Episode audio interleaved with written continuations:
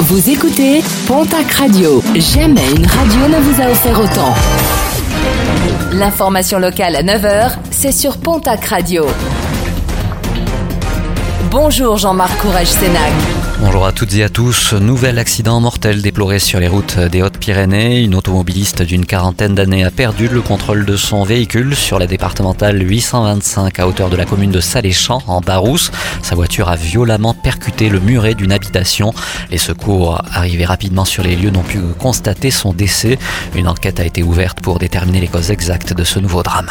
Deux personnes blessées au cours d'un feu d'appartement à Tarbes. Un incendie s'est déclaré dans un appartement de la rue Durac samedi très tôt dans la matinée. Un appartement inoccupé, mais les flammes se sont propagées aux autres habitations de l'immeuble. Une femme de 21 ans a été légèrement blessée. Un homme de 62 ans, intoxiqué par les fumées, a été, lui, conduit vers l'hôpital de Tarbes.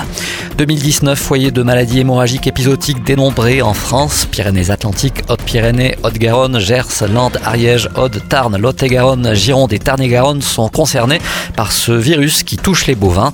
Une étude est actuellement engagée dans plusieurs élevages infectés, et cela afin de consolider les données de mortalité et de morbidité.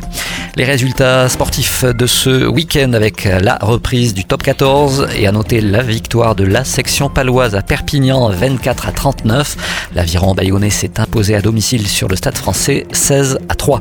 En basket Pro l'élan béarnais l'emporte difficilement lors de la troisième journée du championnat face à Saint-Chamond 80 à 78. En nationale masculine 1, victoire de l'Union Tarbes lourde Pyrénées qui recevait Chartres 77 à 57.